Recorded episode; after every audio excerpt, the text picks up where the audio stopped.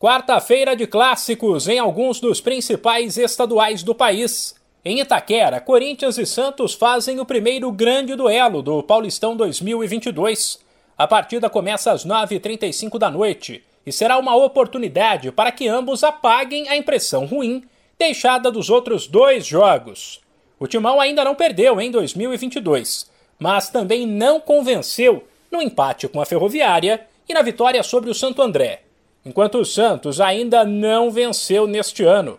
O São Paulo joga na quinta contra o Red Bull Bragantino, enquanto o Palmeiras agora dá uma pausa no Paulista e foca no Mundial de Clubes. Em Minas Gerais, nove e meia da noite também tem clássico. O líder Cruzeiro recebe o América no Mineirão.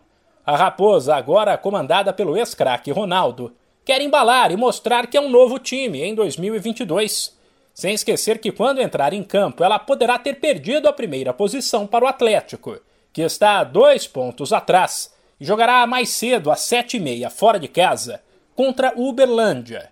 Pelo campeonato carioca, dois grandes têm compromissos nesta quarta. O primeiro será o Flamengo às 7h15 no Raulino de Oliveira, contra o Boa Vista.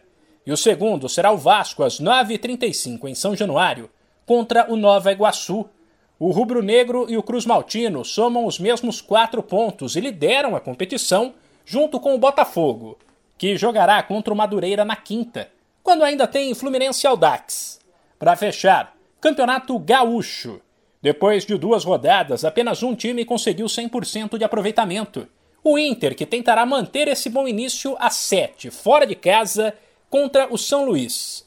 Um pouco antes, às quatro e meia, o vice-líder Grêmio, que soma uma vitória e um empate, recebe o São José e poderá assumir provisoriamente o primeiro lugar. De São Paulo, Humberto Ferretti.